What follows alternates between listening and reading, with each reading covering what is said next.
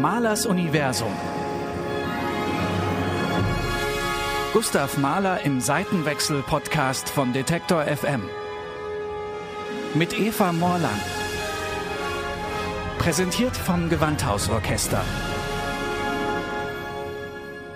Wir nähern uns langsam dem Ende dieser Staffel, in der sich alles um Gustav Mahler dreht. Wir haben über ihn als Menschen und über seine Musik gesprochen, vor allem über seine Sinfonien. Dabei ist mir ganz stark hängen geblieben, Mahler kannte das Orchester wie kein anderer. Er hatte ganz genaue Klangvorstellungen und wusste, wie er sie den Instrumenten entlocken kann. Er war so perfektionistisch bzw. auch realistisch, dass er seine Werke immer wieder angepasst hat an die Bedingungen, an die Orte und an die Orchester, die das Werk jeweils aufgeführt haben. Was aber, wenn die Bedingungen so extrem sind, dass man keine Menschen in den Konzertsaal lassen darf, wenn die Musiker auf der Bühne mehr Abstand brauchen und das Konzert auch maximal eine Stunde gehen soll? Geht Maler ohne Orchester? Das frage ich in dieser Folge Gregor Meyer, den Leiter des Gewandhauschores. Hallo Gregor. Hallo Eva. Du hast unter diesen aktuellen widrigen Bedingungen Malers Lied Ich bin der Welt abhanden gekommen aufgeführt, in zwei verschiedenen Versionen. Beides waren Aufzeichnungen, einmal in einer Kirche mit Orgel und solistischem Gesang und einmal ganz anders a cappella für Chor. Ähm, warum hast du dich denn für dieses Stück entschieden in letzter Zeit? Es hat bei beiden Produktionen äh, unterschiedliche Gründe. Bei der Produktion in der Kirche ähm, ging es damit los, dass ich mit einem guten Freund, Stefan Petro, mir überlegt habe, dass wir die Pandemie und die aufgezwungene Pause dazu nutzen möchte, den Ort, nämlich Philippus Leipzig, trotzdem der Öffentlichkeit weiter zugänglich zu halten, zumindest mit den Mitteln des, der modernen Medien. Und wir haben eine Videoreihe gegründet, für die wir verschiedene Künstler eingeladen haben. Und ich hatte mir selbst überlegt, dass dieses Stück dort sehr, sehr gut hinpassen würde und die Orgel, die gerade dort fertig saniert wird und Anfang Mai eingeweiht wird, eben mit den Mitteln, die zum Zeitpunkt der Produktion Anfang März äh, zur Verfügung standen, dieses Werk wunderbar abbilden konnte. Und dafür habe ich mir dann die großartige Solistin Henriette Götte eingeladen und wir haben das zusammen aufgeführt und aufgenommen. Und im zweiten Fall war es der äh, Wunsch des Gewandhauses, dem traurigerweise ausfallenden Malefestival einen ja, Ersatz, das kann man sich schon gar nicht trauen, so zu nennen, aber zumindest irgendwie einen Impuls zu setzen, der darauf hin weisen möchte, dass das Festival eigentlich stattgefunden hätte. Und äh, das war angesiedelt um den Todestag von Gustav Mahler am 18. Mai. Sein 110. Todestag ist das in diesem Jahr. Und dann haben wir uns überlegt, dass dieses Stück mit, dem, mit diesem Text und dann natürlich in der Bearbeitung von Glytus Gottwald ganz hervorragend an diese Stelle passen würde. Kannst du vielleicht zu dem Text noch ein kurz ein bisschen was sagen? Also der Titel sagt ja schon sehr viel. Ich bin der Welt abhanden gekommen. Genau, der Text ist von Friedrich Rückert. Das ist ein ganz interessanter Zufall, äh, dass dieser Text dieses Jahr sein 200. Jubiläum feiert. Der entstand nämlich bereits 1821. Und für mich persönlich bringt dieser Text nahezu wie kein anderer das Lebensgefühl des romantischen Menschen zum Ausdruck, nämlich dieses Spannungsfeld des, der, der immer mehr zusammenrückenden Weltengemeinschaft im Zeitalter der Industrialisierung. Die Städte wurden größer, mehr Menschen wohnten auf einem Raum äh, und gleichzeitig aber das Bedürfnis, sein Individuum zu erfahren, äh, gerade in der Zeit nach äh, Immanuel Kant wurde ja der Mensch als Individuum auch wichtiger und rückte mehr in den Fokus seiner selbst und das sind ja zwei Entwicklungen, die eigentlich so ein bisschen diametral sich anfühlen. Und das ist in diesem Text ganz hervorragend auf den Punkt gebracht. Man denkt am Anfang äh, bei dem Titel, es geht vielleicht ausschließlich um das Thema Sterben und äh, ja, das, das Leben hinter sich lassen. Aber so ist es, glaube ich, letztendlich gar nicht gemeint, sondern es geht darum, mehr das äh, sich selbst in der Einsamkeit wiederfinden und damit auch seinen Frieden machen und das eigene Lied äh, in sich spüren und den eigenen Himmel erfahren. Und das hat noch nichts was mit dem biologischen Sterben zu tun, sondern tatsächlich mit einem Lebensgefühl, was wir ja auch in unserer modernen Gesellschaft gar nicht so oft erfahren können, weil wir ständig äh, umgeben sind von viel Trubel, von vielen Terminen, von ganz vielen Einflüssen, die wir zu bewältigen haben. Und ja, gleichzeitig zeigt uns ja die Pandemie, dass wir auch wieder mehr auf uns selbst zurückgeworfen werden, was uns zum Teil sehr, sehr schwer fällt, aber gleichzeitig auch eine gewisse Chance darstellt. Denn ähm, ja, das Selbst als einen großen Wert anzuerkennen, das ist eigentlich das Beste, was einem im Leben passieren kann. Und ich finde, das ist in diesem Stück ganz hervorragend auf den Punkt gebracht. Ich habe vorhin jetzt Mahler so als den Orchesterkomponisten eingeführt, wofür er natürlich auch unglaublich berühmt ist. Er hat dieses Stück selber, dieses Lied, einmal in Orchesterfassung und in einer Klavierfassung geschrieben. Kannst du irgendwie sagen, was da vielleicht die erste oder die wichtigere war? Kann man das irgendwie sagen? Das kann man, glaube ich, nicht sagen. Also so wie ich es weiß, sind beide Fassungen im gleichen zeitlichen Umfeld entstanden. Das Lied stand, stammt aus dem Jahr 1901.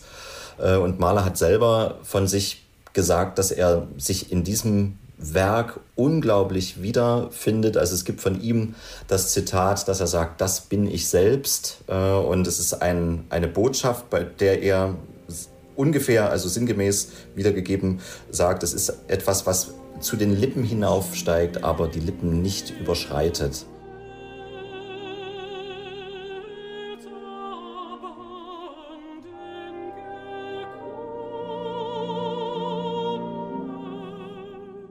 Mahler war ja ein Kosmopolit, der ist ja unterwegs gewesen in der ganzen Welt, war ein für seine Zeiten auch schon sehr berühmter und gefragter Mann gewesen und hat trotzdem selbst auch immer wieder das, das, die Einsamkeit gesucht, ist unglaublich gerne wandern gegangen, ist in die Berge gegangen, hat sich seine Komponierhäuschen äh, äh beschaffen, um, um dort seine Arbeit in Ruhe machen zu können. Das ist ganz interessant, wenn man seine riesigen und ausladenden Orchesterwerke sieht, für die er ja nun mal darauf angewiesen ist, mit vielen Menschen zusammenzukommen, äh, dass es gleichzeitig auch das Bestreben in ihm gab, die Einsamkeit äh, und das mit sich selbst Alleinseins zu erfahren. Das ist, finde ich, eine hochinteressante Komponente in Mahlers Biografie.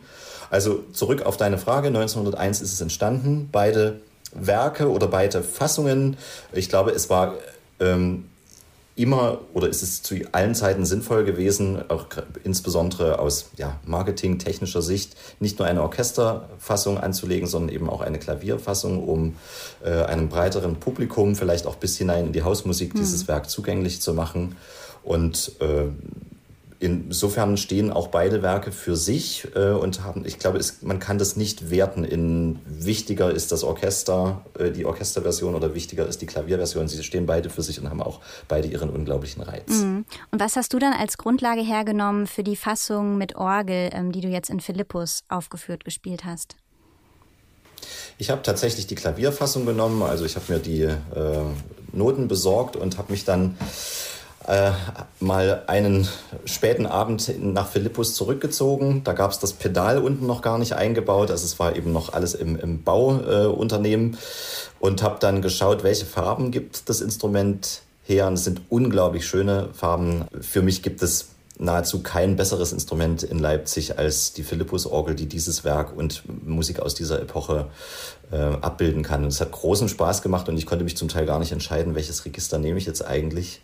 Und dann habe ich noch einen zweiten äh, Probentermin mit mir selbst gemacht. Dann war das Pedal auch da und äh, mich nochmal mit Henriette dort getroffen und dann auf Basis des Klavierauszuges äh, diese Orgelversion erstellt.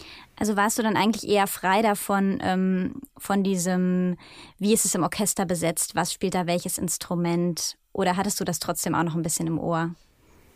Das hatte ich total im Ohr. Damit habe ich mich natürlich beschäftigt, weil mich schon interessiert hat, was hat Maler an der einen oder anderen Stelle vor. Das ist ja dann insbesondere auch für mich interessant im äh, Bezug auf die Chorversion. Und äh, dahingehend hatte ich das natürlich mir schon äh, ein bisschen vor Augen und vor Ohren geführt und letztlich entscheidet man sich dann oder ich habe ich mich dann natürlich für Dinge entschieden, die die Orgel besonders gut zum Tragen bringen.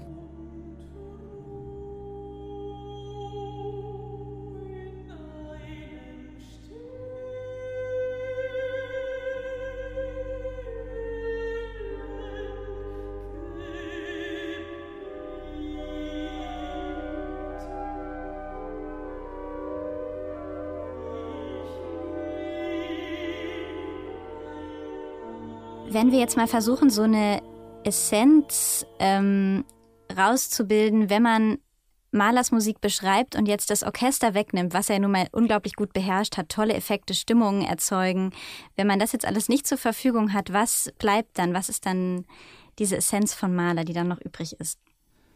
Also es bleibt unglaublich viel. Ich würde sogar sagen, die Instrumentierung ist die die letzte Stufe, die Maler zu dem macht, vielleicht was wir unter Maler verstehen, aber viel weiter vorn kommt bei ihm äh, zum Beispiel eine unglaubliche Begabung für einen dramaturgischen Aufbau eines Werkes, die unglaubliche Begabung für den Umgang mit Harmonik. Also wie er zum Beispiel im Original ähm, den Text, es sind ja bei Rückert drei Strophen, vier Zeilen, wie er die in dem Stück so verteilt, dass sie in dieser Viererstruktur gar nicht mehr so eine vordergründige Rolle spielen, sondern eben zum Beispiel an entsprechenden gewichtigen Stellen auch unter, unterbrochen werden durch Zwischenspiele, ähm, dass es eben den Raum gibt, über das gerade Gehörte äh, im Wort, im gesungenen Wort auch nachzusinieren, eben indem die Stimme für einen Moment schweigt, also die Gesangsstimme, und man nur die Instrumente hört. Und daraus eine Entwicklung zu machen, ähm, auf einen Höhepunkt natürlich hinzuführen, eben auch mittels der harmonischen Tonsprache. Das Stück steht ja äh, in, also in unserer Fassung in S-Dur. Es gibt zwei Fassungen, eine in F-Dur und eine in S-Dur, aber bereits äh, zur Zeit der Uraufführung hat man mit beiden Tonarten operiert. Und es bewegt sich am Anfang eben sehr lange in diesem B-Dur, S-Dur-Kontext. Äh, und dann entfernt er sich irgendwann und geht mehr in Richtung C-Dur. Und C-Dur wirkt gegenüber S-Dur relativ licht und, und schwebend. Und dann findet er zum Schluss aber eben in dieses S-Dur wieder zurück. Und wie er das macht, über welche Schritte harmonischen Stufen er da geht, wie er auch mit dem Tempo ähm, arbeitet und variiert, dass es an einer Stelle plötzlich vorangeht, dass auch die Gesangsstimme bei wichtigen äh, Stellen sich aufschwingt in vorher nie dagewesene hohe Töne und so weiter und so fort. Das sind Dinge, die muss ein Komponist im weitesten Sinne drauf haben, bevor er sich überhaupt Gedanken macht, wie er das Ganze instrumentiert. Man weiß zwar bei Gustav Mahler oder man kann davon ausgehen, dass er beim Komponieren wahrscheinlich schon sehr oft sehr genau wusste, welche Instrumente er an welcher Stelle haben möchte. Aber die Struktur und ähm, ja, das ganze Erscheinungsbild einer Komposition funktioniert auch aus meinem Dafürhalten nicht, wenn man es nur auf die Instrumentierung stützt, sondern es muss für sich stehen und eben auch in einer ganz bescheidenen, vergleichsweise bescheidenen Version mit einem Sänger und einem Klavier oder eben einer Orgel funktionieren. Mhm. Und das mhm. macht es aus meiner Sicht tadellos. Ja, und was mir zu der Dramaturgie auch einfällt, ist ähm, bei dem Stück eben auch das Tempo. Also allein schon, wie man einsteigt, egal mit welchem Instrument, wird man ja sofort schon irgendwie so wie gelähmt, finde ich, weil es so langsam ist und man sofort irgendwie sich, sich so ganz neu orientieren muss. Und das wird ja eigentlich nur durch das Tempo erzeugt, egal welches Instrument einsteigt, oder? Also es ist, glaube ich, nicht nur das Tempo, sondern hier in diesem Fall ist es zum Beispiel auch äh, der Umstand, dass man für die ersten paar Sekunden vielleicht, wenn man das Stück nicht kennt oder zum ersten Mal hört, noch nicht genau weiß, was ist denn eigentlich die Grundtonart. Es beginnt im Original ja mit einem tiefen ersten Klang in der Harfe. Das kommt, glaube ich, auch relativ selten vor, dass ein Stück mit der Harfe beginnt und dann erhebt sich darüber das English Horn mit diesem Kantilenmotiv, was das Stück sehr berühmt gemacht hat. Auch ein, das wird auch gerne als das Urmotiv bei Mahler bezeichnet, diese Tonschritte von B nach C und dann weiter nach S und G, also ein S-Dur-Dreiklang mit einer sechsten Stufe integriert. Und äh, der, die Grundtonart in unserer Version jetzt S-Dur ähm, steht zwar irgendwie im Raum, aber da es keinen Grundton S am Anfang gibt, sondern einen Grundton B, nämlich die Quinte, die fünfte Stufe, die dominante, äh, schwebt das Ganze schon von Anfang an. Und ich glaube, das macht was mit unseren Hirnströmen, wenn wir, wenn wir dem zum ersten Mal lauschen und merken, okay, hier gibt es irgendwas Instabiles, aber es fühlt sich nicht unangenehm an. Man merkt mhm. irgendwie, man sucht die Trittfläche und es entsteht eine gewisse Schwerelosigkeit. Und das macht den Reiz des Ganzen aus ich habe das Gefühl dann, ich muss mich da jetzt voll drauf einlassen. Ich kann jetzt hier nicht so nebenbei. So, sofort. Also. Ich glaube, das geht bei Gustav Mahler nie. Also Gustav Mahlers Musik will immer ja. irgendwas vom Hörer. Das ist jetzt nicht vergleichbar mit einer Tafelmusik von Georg Philipp Telemann, ohne das jetzt abwerten zu wollen. Es hat ja auch einen bestimmten Grund, dass zu bestimmten Zeiten Komponisten Musik für den Hintergrund, für, eine, für ein Fest oder für ein Bankett geschrieben hat. Aber das ist, weiß Gott, mit äh, Gustav Mahlers nicht äh, zu machen. Das da geht es um das Ganze, da geht es um die Welt, um, um philosophische Fragen, da geht es um Leben und Tod, um die Liebe, um alles, ja. was uns Menschen bewegt. Und das kann man nicht nebenbei abfrühstücken im Stimmt. weitesten Sinne. Ja, eigentlich nie, nie weniger als das, nie weniger als die Welt. Ähm, so ist es. Wie war das jetzt mit der A cappella-Version von Clytus Gottwald? Da sind jetzt in Anführungszeichen nur die menschlichen Stimmen zur Verfügung. Wie hat Clytus Gottwald das umgesetzt, das Stück so zu arrangieren? Ja, das ist eine sehr äh, faszinierende äh, Arbeit, die Glytus Gottwald, äh, der 1925 geboren ist im Übrigen und nach wie vor lebt. Ähm, und nicht nur mit diesem Werk, sondern auch mit vielen anderen Werken, zum, also Orchester, Orchesterliedern oder Orchesterwerken, äh, dieses Verfahren angewandt hat. Eine ganz äh, neue, ja, man könnte sagen, ein neues Genre äh, der Chormusik geschaffen und gefördert hat in den 60er, 70er Jahren. Er hatte damals natürlich ähm, auch ganz bestimmte Ensembles im Ohr. Also dieses 16-stimmige Werk, was wir hier vor uns haben, ist ja auch angelegt es singen zu können, tatsächlich auch nur mit 16 Solostimmen. Das erklärt auch die zum Teil sehr fragile und sehr durchbrochene Setzweise der einzelnen Stimmen. Und was er eben schlicht und ergreifend gemacht hat, er hat den Orchesterpart auf Singstimmen übertragen, was natürlich nicht nur heißt, dass er die Töne in irgendeiner Weise bestimmten Stimmen zuordnet, bei denen er davon ausgehen kann, dass diese menschlichen Stimmen das imitieren können, sondern er muss es dann natürlich auch noch mit Text versehen. Das heißt, der, äh, der Text findet dann in dieser Version natürlich auch in Momenten statt, wo in der Orchester- oder Klavierversion nur instrumentale Töne wahrzunehmen sind.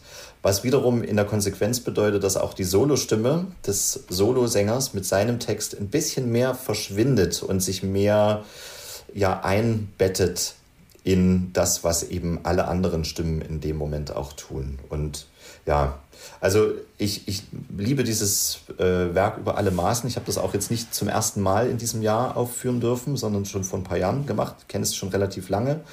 Ähm, es ist von den Tönen im Grunde genommen auch gar nicht so wahnsinnig schwer, aber die große Herausforderung ist eben die von dir erwähnte Ruhe und äh, Weite entstehen zu lassen, die eben mit einem Orchester oder mit einem größeren Instrumentalapparat zum Teil einfacher herzustellen ist als mit einem Chor. Ähm, aber, aber warum? Ich denke, Muss ich da direkt mal nachhaken? Ja, ich glaube, dass man hier einfach rein vom Atem ähm, sehr, sehr diszipliniert und gut arbeiten muss. Jeder einzelne Chorsänger ist gefragt, diese langen Phrasen gut durchzuführen. Äh, und das muss natürlich ein Blasinstrument auch. Und ein Streicher muss es in gewisser Weise auch, aber ein Streicherinstrument ist nicht so sehr darauf angewiesen, seinen persönlichen Atem auf äh, eine lange Linie äh, anzulegen oder abzustimmen. Und insofern, gerade wenn ein Streichorchester dabei ist, wird man schon durch den Streicherapparat, wo ja auch eine Stimme auf mehrere Instrumente aufgeteilt ist, schon getragen. Das macht es natürlich deutlich einfacher. Und äh, hier steht der Chor für sich, a cappella, ohne Anhaltspunkt, völlig im äh, freien Raum und muss das von Anfang bis Ende, das sind immerhin sechs Minuten, gut hinbringen. Äh, wir haben ja einen wahnsinnig weiten Tonraum auszufüllen. Also die tiefen Bässe gehen runter bis zum äh, Kontra C.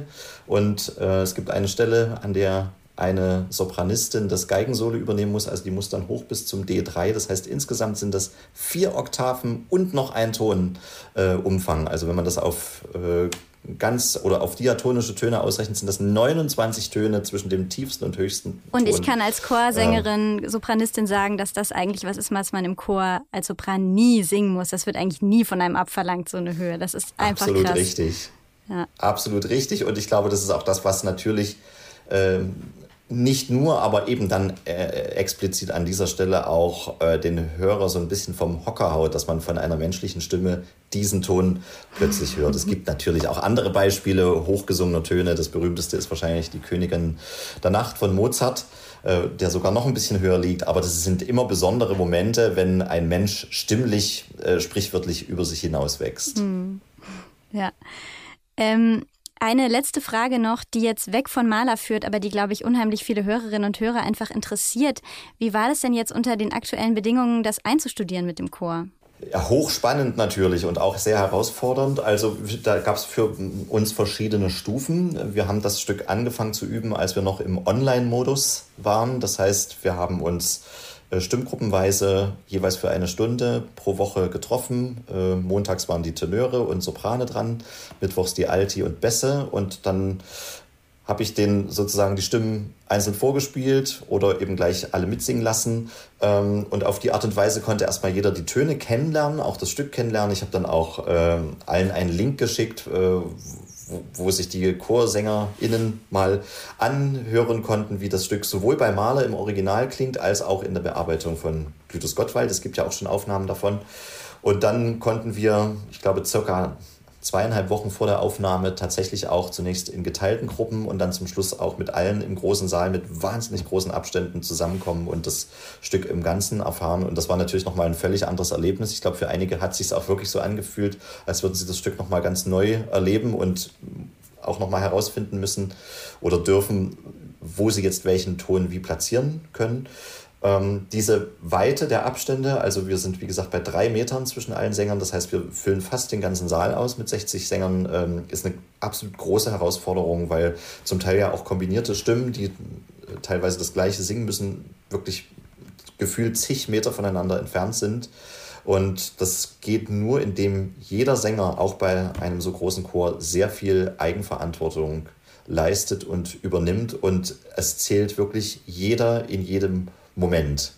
Das hat man bei der Aufnahme dann auch gemerkt, dass wir wirklich sehr konzentriert äh, an den Stellen gearbeitet haben. Ich habe mir auch einen hoffentlich einigermaßen cleveren Plan überlegt, in welcher Art und Weise, also in welcher Reihenfolge wir das Stück aufgenommen haben. Wir haben tatsächlich nicht vorn angefangen, sondern haben auch erstmal einen hinteren Teil zuerst aufgenommen, weil es einfacher war, in das Stück erstmal reinzukommen an dem Abend. Und ja, ich glaube, zum Schluss ist es äh, denke ich, ein ganz schönes Ergebnis geworden, aber es war auch ein Weg dorthin. Da sind jetzt bestimmt alle sehr gespannt, wie das klingt am Ende. Wenn dieser Podcast erscheint, ist tatsächlich die Choraufnahme noch gar nicht veröffentlicht. Die erscheint dann erst am 7. Juli zu Malers Geburtstag auf der Seite des Gewandhausorchesters. Gregor, dir auf jeden Fall vielen Dank für diese spannenden Eindrücke. Sehr gern, liebe Eva. Und wenn ihr Lust habt, noch mehr über Maler als Liedkomponisten zu erfahren, dann lege ich euch noch ans Herz, hier in diesem Podcast die Folge mit Thomas Hampson noch nachzuhören. Malers Universum. Gustav Mahler im Seitenwechsel-Podcast von Detektor FM. Mit Eva Morland. Präsentiert vom Gewandhausorchester.